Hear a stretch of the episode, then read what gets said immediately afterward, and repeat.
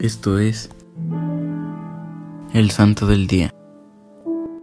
Hoy conoceremos la historia de San Dimas. San Dimas nació en el año 18 a.C. en Galilea, Israel. Él es considerado el primer santo de la historia de la Iglesia. San Dimas fue crucificado al lado de Jesús, al que le reconoció como Hijo de Dios. Dimas fue quien imploró a Jesús Acuérdate de mí cuando llegues a tu reino. A lo que el Señor contestó, Hoy estarás conmigo en el paraíso. Poco se conoce sobre la vida de San Dimas. La misma escritura no abunda en detalles, y solo aparece en el relato de San Lucas sobre la crucifixión.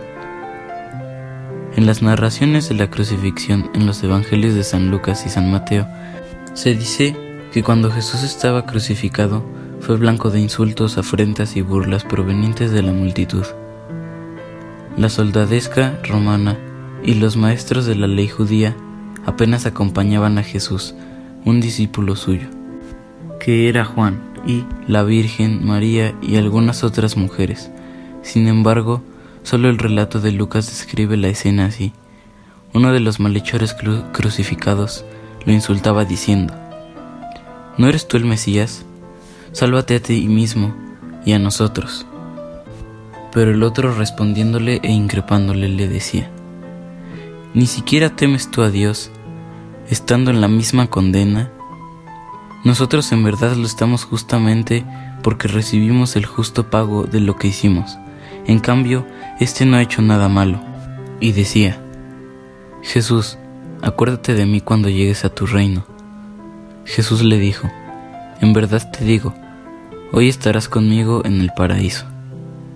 San Dimas, el buen ladrón, reconoce en un acto de fe al Hijo de Dios. Al haber reconocido la divinidad de Jesús, lo lleva a admitir humildemente su pecado y pedir misericordia.